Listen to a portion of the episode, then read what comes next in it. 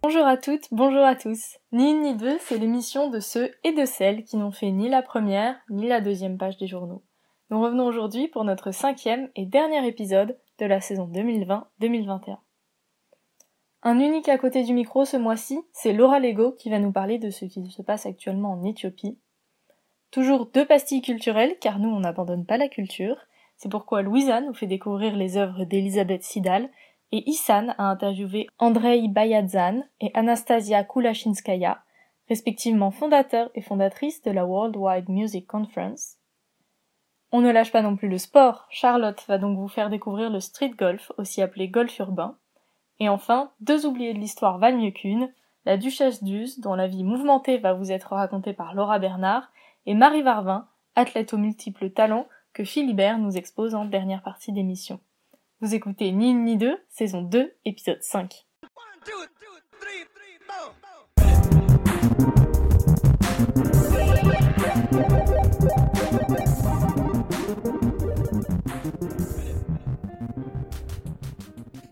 Le viol utilisé comme arme de guerre en ce moment en Éthiopie, c'est ce dont Laura Lego va nous parler dans À côté du micro.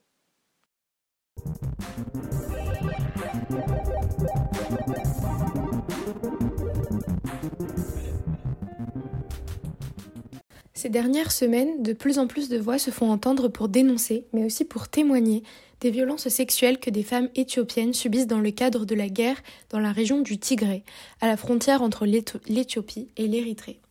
Pour comprendre ce qu'il se passe dans cette région, revenons aux origines de ce conflit. L'Éthiopie a été dirigée pendant trois décennies par le FLPT, Front de libération du peuple du Tigré, avant que le Premier ministre actuel, Abiy Ahmed, ne parvienne au pouvoir en 2018. Le FLPT s'est alors retranché dans la région du Tigré, où il n'a cessé de critiquer le gouvernement d'Ahmed jusqu'à attaquer, le 4 novembre dernier, une base militaire éthiopienne. Le Premier ministre, prix Nobel de la paix de 2019, a alors décidé de lancer une opération militaire dans la région du Tigré.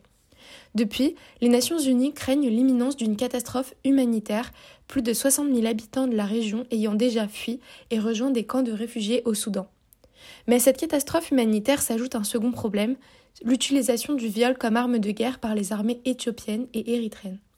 En effet, toujours selon les Nations Unies, plus de 500 femmes ont rapporté des violences sexuelles dans cette région, même si le nombre est vraisemblablement beaucoup plus élevé.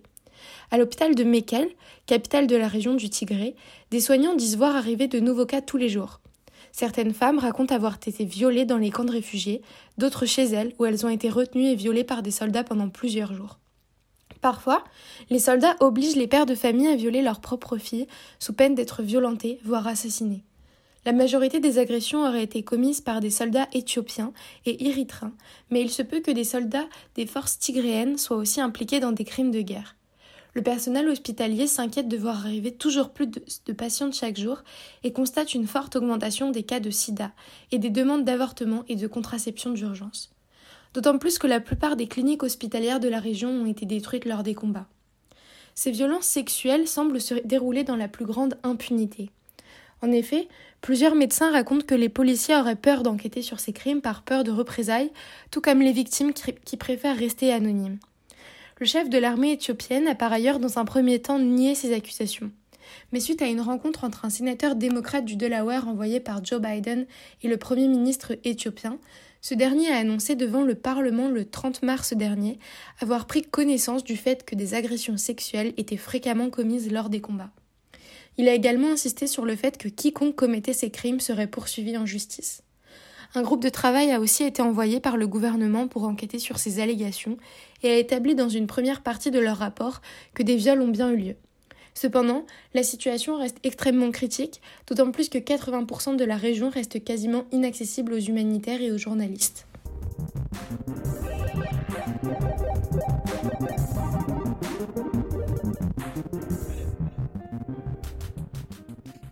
Merci beaucoup Laura. Sans transition, la première pastille culturelle à présent, Louisa s'est intéressée à Elisabeth Sidal, qui a posé pour de nombreux peintres, mais qui était elle-même une grande artiste.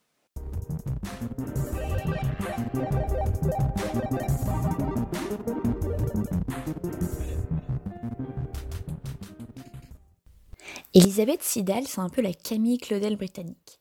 Parce que c'était une femme, parce que la renommée de son amant, également artiste, l'a reléguée au rang de muse, et parce que la fin de sa vie a été tragique, personne ne connaît vraiment son histoire.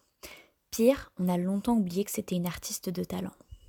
Alors pour ceux qui ignorent tout de Elisabeth Sidal, à qui Lizzie Sidal, elle est née en 1829 à Londres d'une famille assez bourgeoise. Autodidacte, elle apprend à lire et à écrire et très jeune, elle rédige ses propres poèmes. Oui, parce qu'elle est peintre et poétesse. À la fin des années 1840, elle entre au service de la modiste Madame Tozer. Mais du fait de sa beauté atypique, elle se fait vite repérer et engager comme modèle pour Walter Deverell, célèbre peintre pré-raphaélite. Rapidement, elle devient LE modèle des peintres pré-raphaélites, pour William Holman Hunt, John Everett Millet, mais surtout pour Dan Gabriel Rossetti, qui devient son professeur, son amant, puis son fiancé pendant plus de dix ans. Elle côtoie également les grandes figures féminines de l'époque, telles que Anna Howitt ou Barbara Lee Smith. John Ruskin, célèbre critique d'art de l'époque, est l'un des seuls à prendre au sérieux le travail de Sidal et devient ainsi son mécène. Mais, problème, Rossetti, donc son amant, piqué dans son ego de misogyne, vit mal l'émancipation artistique de sa fiancée et très vite une rivalité artistique s'installe entre Sidal et Rossetti. Ce dernier va même jusqu'à l'inciter fortement à refuser de poser comme modèle pour les autres pré-raphaélites. Finalement, en raison de sa fragilité physique, mais aussi psychologique due aux deux fausses couches qu'elle a vécues, elle se suicide au Laudanum en 1862 alors qu'elle n'a que 32 ans. Alors malgré cette courte biographie, vous me direz, je ne sais toujours pas qui c'est. Eh bien en fait si, vous l'avez déjà sans doute vu. Dans le tableau de John Everett Millet, qui s'intitule Ophélie et qui est visible au Tate Britain à Londres, c'est la femme qui est allongée dans l'eau. Et pour la petite anecdote, on raconte que Sidal a posé tout habillée dans une baignoire remplie d'eau, chauffée au-dessous avec des lampes à l'huile. Au bout d'un certain temps, elles se sont éteintes, mais Millet, qui était beaucoup trop absorbé dans son travail, ne s'en est pas aperçu et Sidal aurait attrapé une très grosse pneumonie. On la retrouve aussi dans des tableaux de Rossetti comme Beata Beatrix, exposée à la Tate Britain, ou dans des tableaux de Deverell comme La Nuit des Rois, qui se trouve à la National Gallery à Londres. Et ses œuvres à elle alors? Eh bien, une des plus connues est exposée à la Tate Britain et s'intitule Dame attachant un fanion à la lance d'un chevalier et date de 1856. À la Tate Gallery, on peut également voir son tableau Sir Patrick Spence. Malheureusement, la plupart de ces tableaux appartiennent à des collections privées ou au National Trust et ne sont donc pas visibles en continu. Parmi ses œuvres, on peut citer Lady Claire, Sainte Famille ou encore ses autoportraits dont un, le plus célèbre, est le seul tableau à huile produit par Sidal. Par sa beauté atypique et contraire aux normes esthétiques de l'époque, Sidal a donc bouleversé les représentations féminines de l'époque. Mais vous l'avez compris, son héritage ne s'arrête pas à sa beauté ou à son statut d'amante, alors foncez sur Google Images pour admirer ses tableaux à elle, en attendant de pouvoir à nouveau traverser la Manche pour les voir en vrai.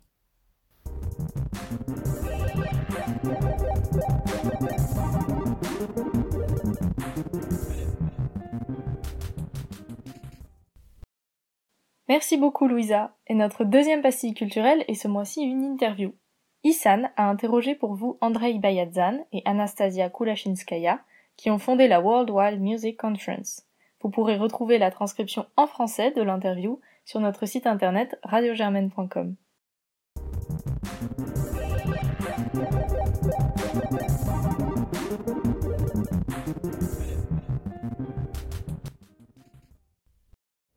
Dear Radio German listeners, good morning. Today I will talk about music, but also about science. For this, I have the pleasure to be accompanied by Andrei Bayetjan and Anastasia Kulachinskaya, the founders of the Worldwide Music Conference, also called WWMC. If you don't know what the WWMC is yet, it's the first ever interdisciplinary conference that brings together scientists and musicians to discuss music and its effects on living beings. Its first edition will take place online from April 22nd to 23rd. Andrea Anastasia, thank you for being with us today. Can you tell us more about who you are and how the idea of ending the Worldwide Music Conference came about? Hello, everyone. First of all, I'd like to thank you. We are very flattered by this invitation. Um, regarding the question of who we are and uh, what kind of conference we are holding, I'd like to start with the fact that we are presenting the Worldwide Music Conference. This is a scientific event, but with a theme of music. We aim to talk about complex things in the simplest possible way to attract not only scientists and musicians but also enthusiasts, music lovers, and um, people who want to know more. By and large, this is all of us. Um, as for idea, uh, well, uh, the idea of the conference came up suddenly during a meeting with uh, Andre in London, uh, where we happened to be at the same time in December 2019. Uh, we have known each other for many years, um, but having met in London, we talked closely, found out the range of our competencies uh, and um, well, we just realized that uh, based on our experience and skills, we can create something extraordinary. Yes, we were so excited by this idea of creating a musical scientific conference. After we returned to St. Petersburg, we immediately started developing the conference idea. I called Roman Ruditsa, who is a remarkable composer, music theorist, and my music theory teacher. I have a huge experience working with Roman on different musical projects.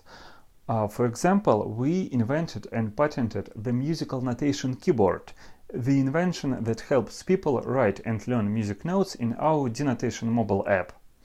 So, after discussing with Roman the conference idea, he came up with the concept Scientific World Explores Music – that we should attract specialists from all the fundamental scientific fields, for example, math, physics, biology, neuroscience, psychology, and others, to explore music. And uh, like Anastasia mentioned, at uh, WWMC, the specialist will be explaining complicated scientific discoveries, but in a form that can understand every music enthusiast. The diversity of your backgrounds reflects the diversity of your conference. As a matter of fact, it is possible to see on your website www.wwmc.io the international approach of the WWMC, whose guests come from various countries. There are prestigious guests from Brazil, like the famous pianist João Carlos Martins, from the United Kingdom, like the poet and YouTuber Tom Foolery, and many others from Russia, the United States, Australia, and even from France. Can you tell us about your eclectic guests and the main topics that will be discussed during these two days of conference? Indeed, we brought together brilliant specialists from very different fields and countries, including Dmitry Timoshko, who is a professor at Princeton University, music theorist and composer, uh, Stefan Kelch, who is a renowned brain scientist and professor at the University of Bergen, and uh, Angela Stoger, uh, who is a bioacoustician in Vienna University. She is discovering how elephants communicate through their voices.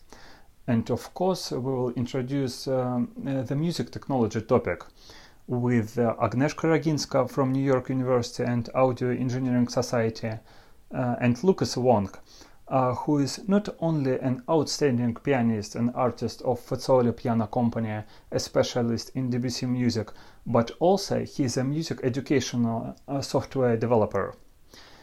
And uh, to make the event even more exciting, we invited the legendary Brazilian pianist Joao Carlos Martins. Uh, together with Uberatan Bizarro Costa, uh, an industrial designer and inventor, they will tell the story behind the creation of bionic gloves, the invention that helps musicians overcome hand movement issues.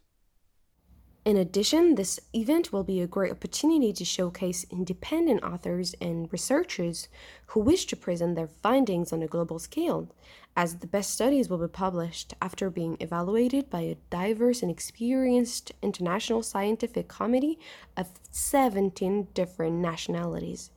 Can you explain this in more detail, please? yeah, thank you very much. We are really proud of uh, our scientific committee. Um, we offer several options for participation. Some of them involve peer review by our scientific committee. Uh, for example, if someone wants to present a research, um, the abstract must be reviewed and approved by the committee. The number of presenters is limited. Uh, those presenters who don't want to have an oral presentation or are not approved to do it by our committee can participate in the poster session uh, and publish their full article in the conference proceedings, um, but also only after successfully passing the review. So our scientific committee is really working hard so uh, that we can exclude, you know, um, some questionable abstracts and articles. Uh, we really work for quality. In order to follow this internationalization logic, the conference was supposed to be held in Prague, in Czech Republic, but COVID has finally changed your plans somewhat. From now on, the conference will be held online. Andre and Anastasia, how were you affected by the health situation, and how did you adapt to these changes? Well, yeah, we planned an offline event in Prague, that's right. Uh, this is due to the fact that the idea arose back in December 2019 and the conference website was launched in March 2020 when the pandemic was just, you know, gaining momentum and uh, no one knew how long it would last. Uh, we hoped for the best, but already in the fall we realized that we should react quickly and switch to the online format, which definitely has its own specifics. Uh, but I think that we have successfully coped with the task and uh, invite everyone to join it, to check it out. I also imagine that you have designed this conference as an event that will be repeated in the future. How do you plan to organize yourself for future editions, and what are your future aspirations? We've been working on the conference for a year now and already learned so much about music. We have met some wonderful scientists and musicians. They are ready to share their unique knowledge on music and how music affects people. We will definitely continue to grow the conference, make, make it uh, an annual event, and increase its scale. As soon as the pandemic is over, we will start working on an offline event. I will end this interview by asking you some practical questions. Who is this conference open to, and how can we get in? Uh, yeah, at the beginning of my speech, I mentioned that everyone is welcome at our conference, and this amazing variety works on both sides. Uh, I mean, we are waiting for different participants, but at the same time, we are also invited different speakers. These are not only scientists, but also influencers and celebrities so I believe that everybody will find something special for himself. So join us by registering on the official website. Finally, a last word. What would you like to say as a final word to our listeners? Music is magic. It's the most fascinating and even mysterious art. We still don't know much about music. The goal of the Worldwide Music Conference is to bring music into the spotlight of modern society, to attract people from all over the world who can contribute to music research, to share the essential knowledge of music with all music lovers, all the people who'd like to learn a little bit more about music. France is one of the most significant and richest musical cultures in the world. This is exactly the place where such meaningful goals should be initiated and realized. And uh, I'd like to add that we have all rallied like never before during this difficult time. And I urge everyone to see this as a strength, not a weakness, and never stop learning new things and uh, striving for new knowledge. We are waiting for everyone at WWMC 2021. I wish you all health and safety. Bye. Thank you very much, Andre and Anastasia. This is the end of the interview. Dear listeners, the event will take place from April 22nd to 23rd. And if you are interested in this unique event, I invite you to book your tickets now on the event's website. See you soon on Radio German. It was Isantemar for the Pastille Culturelle.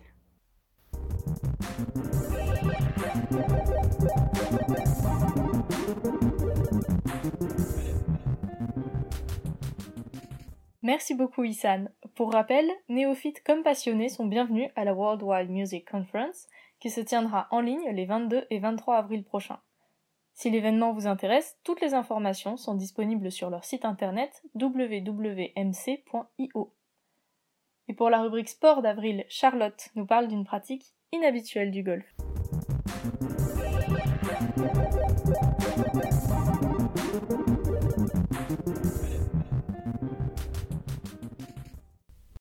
Aujourd'hui, dans la rubrique sport, nous allons parler d'une discipline qui a fait son apparition en France au début des années 2000. Il s'agit du street golf, ou golf urbain. Et cette discipline n'a rien à voir avec le sport UP réservé à une élite privilégiée, se retrouvant tous les dimanches matins en polo sur un green réservé parfaitement entretenu. En effet, le principe du golf urbain consiste à pratiquer ce sport à même la rue, en bas de chez soi, au sein même du jardin public de son quartier. Les trottoirs, places, terrains vagues, kiosques et même cages d'escalier se substituent aux larges pelouses vertes fraîchement arrosées, et les poubelles, plaques d'égout, boîtes aux lettres ou encore bornes font office de bogeys, à savoir les trous au golf. L'objectif est simple et conventionnel, atteindre la cible en jouant un nombre minimal de coups. D'un point de vue matériel, un club standard, en bois comme en fer, est suffisant. Concernant les balles de golf, sont privilégiées tout type de balles semi-rigides, de composition mousseuse, dans l'optique de minimiser les risques d'accidents dans l'espace urbain. Ainsi peut-on communément utiliser des balles de tennis, de quatch ou encore des balles flottantes. Revenons quelque peu sur l'histoire de cette discipline. Si son origine semble remonter au début du XVIIIe siècle en Écosse, au sein de la ville d'Édimbourg, ses premières et concrètes traces n'ont été retrouvées en Allemagne qu'au cours des années 1990. Cette discipline sportive est donc encore relativement jeune. Une question légitime se présente spontanément à l'esprit. Dans quel contexte une telle idée a-t-elle pu émerger? La réponse relève d'une pratique et de matériel. Certains adeptes du golf traditionnel se seraient lassés du conformisme et des contraintes imposées par ce sport, telles que le paiement exubérant de green fees, le déplacement en voiture nécessaire pour trouver un green à l'extérieur des centres-villes, le dress code obligatoire ou encore le manque de décontraction et de convivialité. Des collectifs français tels que le 19e Trou ou encore Paris Street Golf, en regroupant des pratiquants individuels au sein d'un même territoire local, ont permis au street golf de prendre son plein essor dès les années 2000. Par ailleurs, le street golf ne renvoie pas seulement à un passe-temps urbain, pour amateurs désireux de revisiter leur lieu de vie de façon ludique. Depuis 2013 a en effet été institué un tournoi à l'échelle européenne, appelé l'European Urban Golf Cup, permettant d'opposer les équipes nationales d'une dizaine de pays du continent. Cette variante du golf traditionnel permet ainsi de démocratiser son accès en réduisant drastiquement les coûts et d'attirer plus d'adeptes, particulièrement les plus jeunes, notamment par la création de collectifs régionaux. Ainsi l'exprime le champion d'Europe de street golf 2016, Arnaud Ponce, en disant On fait descendre le golf de son piédestal. Plus besoin de payer un green fee et de mettre un polo. Tu descends dans la rue avec ton club et 100% c'est gratos. De plus, il s'agit d'un moyen ludique de redécouvrir et reconquérir l'espace urbain qui nous environne au quotidien. Vous êtes intéressé par la découverte de ce nouveau sport? Munissez-vous d'un club de golf d'occasion et d'une balle de tennis, et descendez en bas de chez vous exercer votre adresse et oubliez le confinement le temps de quelques coups.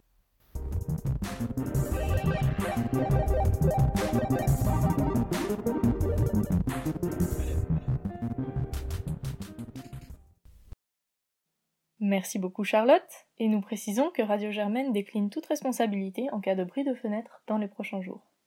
On passe aux oubliés de l'histoire maintenant, et ce mois-ci vous en avez donc deux pour le prix d'une. On écoute pour commencer Laura Bernard qui va nous parler de la vie mouvementée de la duchesse d'Uz.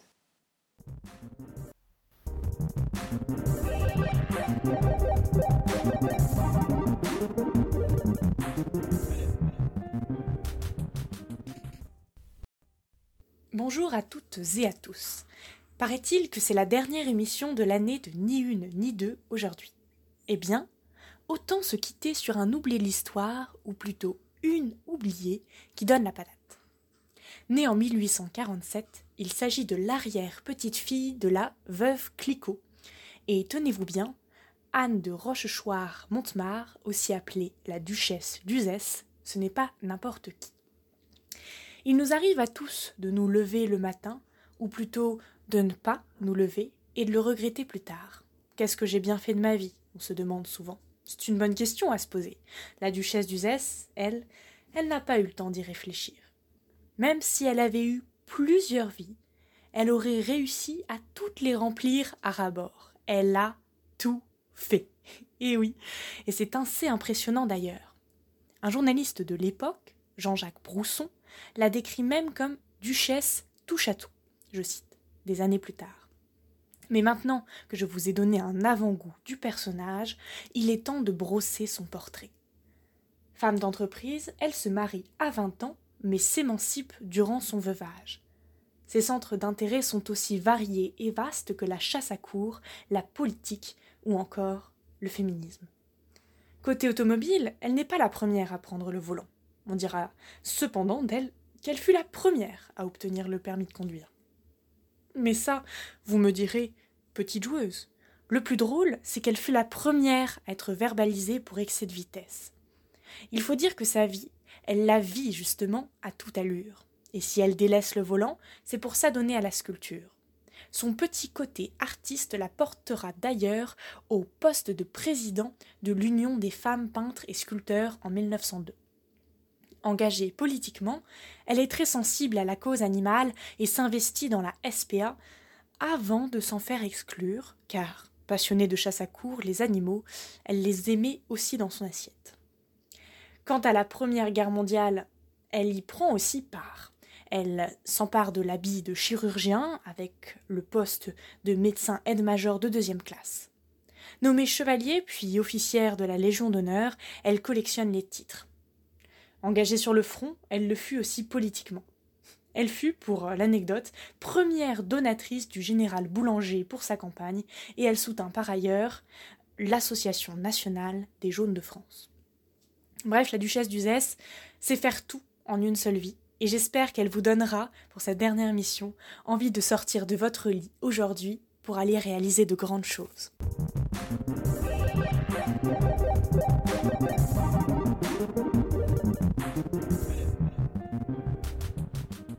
Merci beaucoup Laura. Et pour finir ce dernier épisode, c'est Philibert qui nous raconte la vie non moins agitée de Marie Marvin.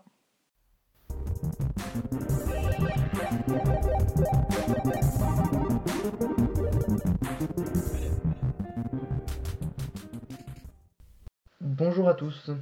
Bienvenue à Nancy au début du XXe siècle. Sous le regard médusé et scandalisé des passants, une jeune femme d'une quinzaine d'années parcourt la ville à bicyclette. Rares sont ceux qui avaient déjà vu une femme sur une bicyclette, surtout de cet âge-là. Cette sportive invétérée s'appelle Marie Félicie Elisabeth Marvin, fille d'Elisabeth et Félix Constant Marvin, euh, ce dernier fonctionnaire des postes. Née le 20 février 1875 à Aurillac, Marie est la quatrième enfant du couple.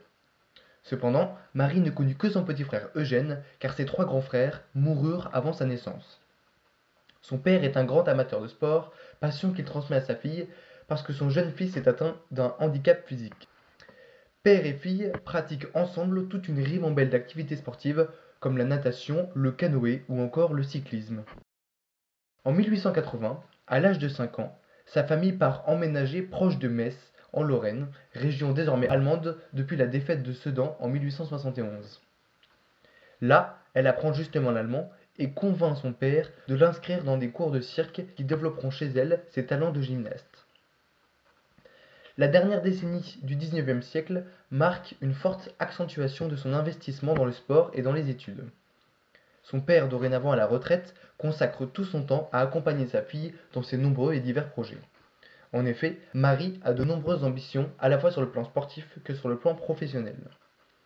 À côté du sport qu'elle pratique, elle obtient une licence de lettres. Cela ne la satisfait pas, puisqu'elle continue d'étudier le droit, la médecine, tout en apprenant cinq langues. Elle obtient d'ailleurs à l'issue de ses études le diplôme d'infirmière à la Croix-Rouge.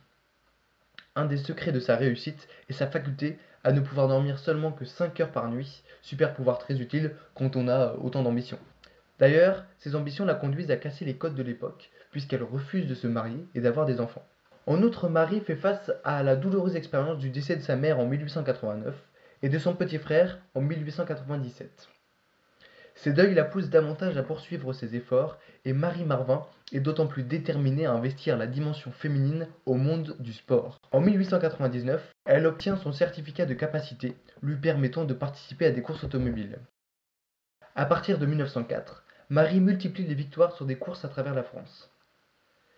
Quatre ans plus tard, la pionnière du cyclisme et de l'automobile féminin demande à participer au Tour de France, l'événement sportif le plus important de l'année.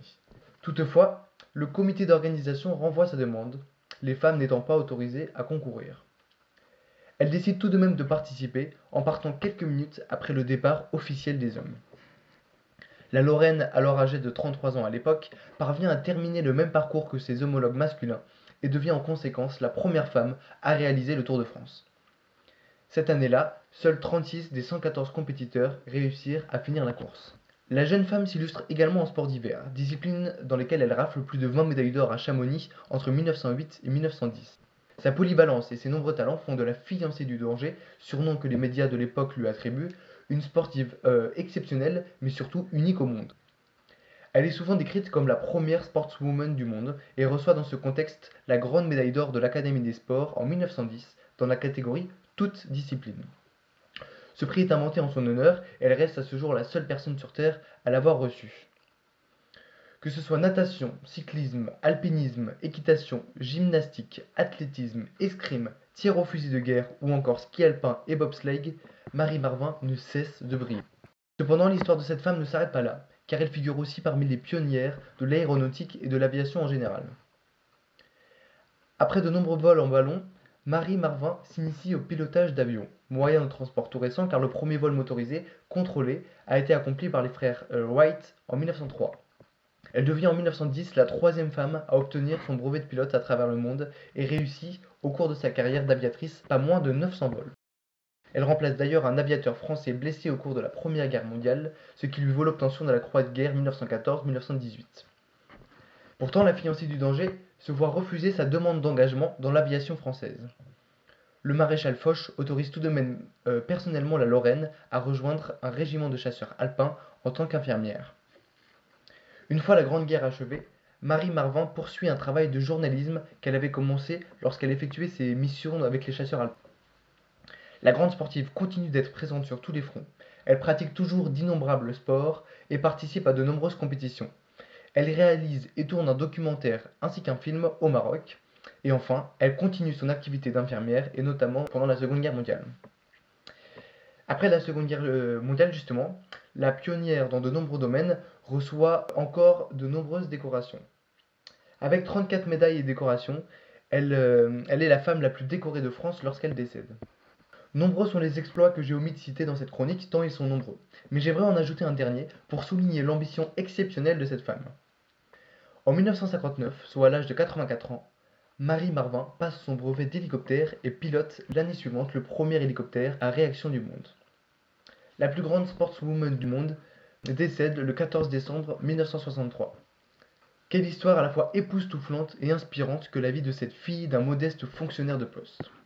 Quel passant aurait pu imaginer en observant cette jeune adolescente filant à vive allure dans les rues de Nancy que la fille qui l'observait deviendrait une des plus grandes sportives de tous les temps?